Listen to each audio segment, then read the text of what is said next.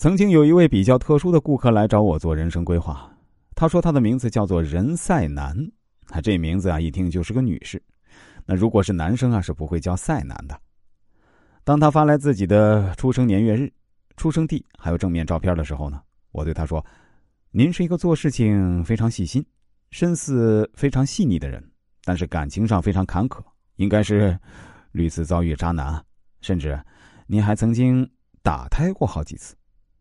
听到我这样说，任赛南啊就发来了一个笑脸，然后说：“嗨，老师您太厉害了，还真是这样。我做事情呢能力还真没得说，跟我合作过的人呢都竖个大拇指，但是感情上就像您说的那样，我经常遇到渣男，而且是各种各样的奇葩渣男，有时啊那是脚踏五六艘船的那种，还有同性恋想骗我结婚的渣男，还有身患性病想骗我发生关系的渣男。”我真的跟集邮一样，把各种不同类型的渣男呢都集齐了。我想我应该有个快出头之日了吧？不知道是我的命中情郎会在什么时候到来。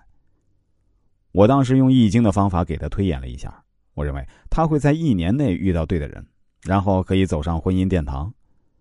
后来证明我的推断是对的，因为他现在已经结婚了，老公对他非常疼爱。前面我也提到过，这个人赛男做事啊非常细致。关于这个呢？我也想跟大家分享几个他自己讲述给我的故事，希望大家可以得到一些启发，也运用到自己的工作上去。当然，大家在感情上千万不要学任赛男哈，在感情方面啊，他也经常容易被异性蒙蔽双眼。任赛男是一家网店的运营总监，他服务的这家网店呢有点特殊，销售的是殡葬用品。你可以设想一下啊，一家普通的网店可以用什么样的方式做运营呢？无非是促销、优惠之类的吧。但是人赛南服务的这家网店，他不能这样做。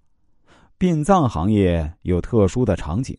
这使得从业者无法仅仅从商业角度考虑自己的工作，他还要考虑的那是用户的情绪。那举个例子啊，两年前人赛南遇到一个客户，这个客户大概呢二十七八岁的样子，他要给自己病重的母亲。买一套寿衣，由于也是第一次购买，不知道怎么选择，就让任赛南给他推荐。